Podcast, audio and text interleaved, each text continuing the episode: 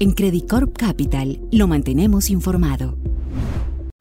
Hola, muy buenos días. Esta semana es una semana clave para el comportamiento futuro de los activos de riesgo a nivel global, en la medida en que el 26 de julio se conocerá la decisión de tasas de la Reserva Federal, el 27 de julio se conocerá asimismo la decisión de política monetaria del Banco Central Europeo y además, muy importante, se reunirá el Politburó que es el eh, buró político del Comité Central del Partido Comunista de China, para discutir potenciales medidas económicas en un contexto de desaceleración de la economía china en los últimos meses. De hecho, con respecto a este último punto, vale la pena recordar que la semana pasada se conoció que la economía china se expandió en el segundo trimestre del año un 6.3% anual, un punto por debajo de lo esperado por el mercado, lo que de esta manera ha llevado a los inversionistas y analistas a considerar que el Politburo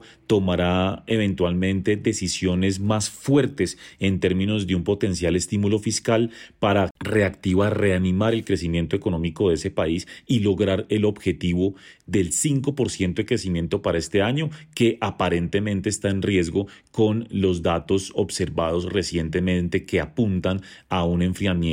del rebote de la actividad económica tras la reapertura de ese país en diciembre del año pasado eventuales decisiones por parte del Partido Comunista Chino serían tomadas el próximo fin de semana. Ahora bien, volviendo al tema muy relevante de la Reserva Federal, eh, en una encuesta realizada por Reuters a 106 economistas la semana pasada, se destacó que la mayor parte de los encuestados espera eh, que se dé un incremento de 25 puntos básicos en la tasa de interés, llevándola al rango entre 5.25 y 5.50%, lo cual también ya está plenamente incorporado en los activos de riesgo. Lo interesante es que la mayor parte de los economistas considera que este sería el último aumento de la tasa del Banco Central de Estados Unidos, lo que contradice lo que ha expresado la mayor parte de los miembros del Comité de la Reserva Federal que apunta a un rango de tasa final entre 5.50 y 5.75%. De hecho, solo 19 de los 106 economistas encuestados prevén que se llegará a ese nivel sugerido por la autoridad de los Estados Unidos. De otro lado, una encuesta realizada por Bloomberg a economistas a nivel global mantiene muy clara la discusión que hay alrededor de si va a haber recesión o no en Estados Unidos, algo sobre lo cual de hecho escribimos una nota la semana pasada. En general, la realidad es que muchos esperan un soft landing, pero también varios economistas siguen eh, dándole una probabilidad cercana al 60% de que habrá una recesión en la economía norteamericana. Eh, aquí, sin embargo, lo que ha sucedido es que se ha venido corriendo el momento en el cual se registraría esa recesión y ahora la mayor parte de aquellos que ven que efectivamente este escenario se puede materializar lo esperan para la primera parte del 2024 y no el último trimestre del 2023 como se preveía anteriormente. Bajo este contexto de discusiones que no parece tener fin alrededor de si va a haber una recesión o no en Estados Unidos y de si la Reserva Federal va a continuar aumentando las tasas de interés en el futuro,